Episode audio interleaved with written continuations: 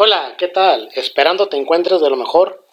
Te comento que en estos últimos días se ha estado hablando mucho en las redes sociales, periódicos impresos y digitales, además de un gran número de editoriales, columnas y opiniones sobre la reforma electoral que pretende implementar el gobernador Javier Corral y que muy seguramente conseguirá. En este episodio número 2, precisamente daré a conocer mi reflexión acerca de esta temática. Comenzamos.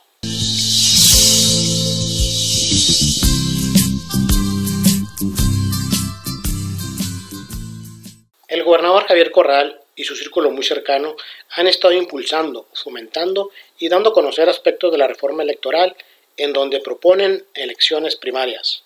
Se dice que parte de dicha reforma surge como propuesta ciudadana debido al gran interés de participación de la sociedad en general.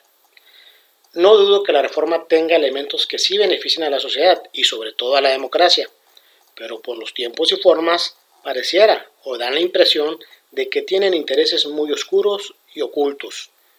Definitivamente existen varias hipótesis del por qué el afán de implementar esta reforma. En lo particular voy a mencionar cuatro aspectos por lo que de momento considero no se debe llevar a cabo esta reforma. Número uno, me parece que hay prioridades y necesidades más apremiantes que atender en el Estado. Esta reforma implica más recursos económicos que bien se pueden aplicar a otros rubros más esenciales como la salud, seguridad y educación. 2. ¿Por qué no lo propusieron con mayor antelación?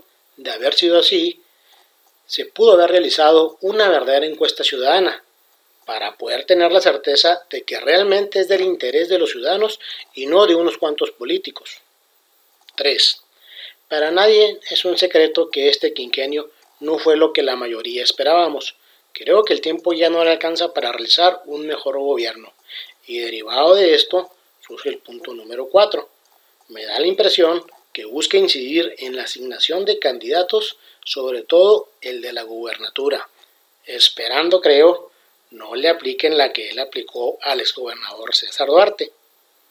Seguramente hay argumentos muy sólidos y válidos por parte de los que impulsan esta reforma y solamente un sector de esta sociedad estamos de mal pensados o dándole una interpretación diferente.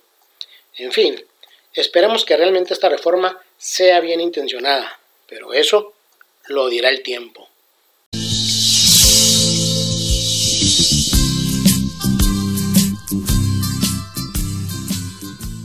Muchas gracias por escuchar este segundo episodio y te invito a que estés atento a las siguientes audioreflexiones que estaré compartiendo. Saludos desde la fronteriza ciudad de Ojinaga, Chihuahua.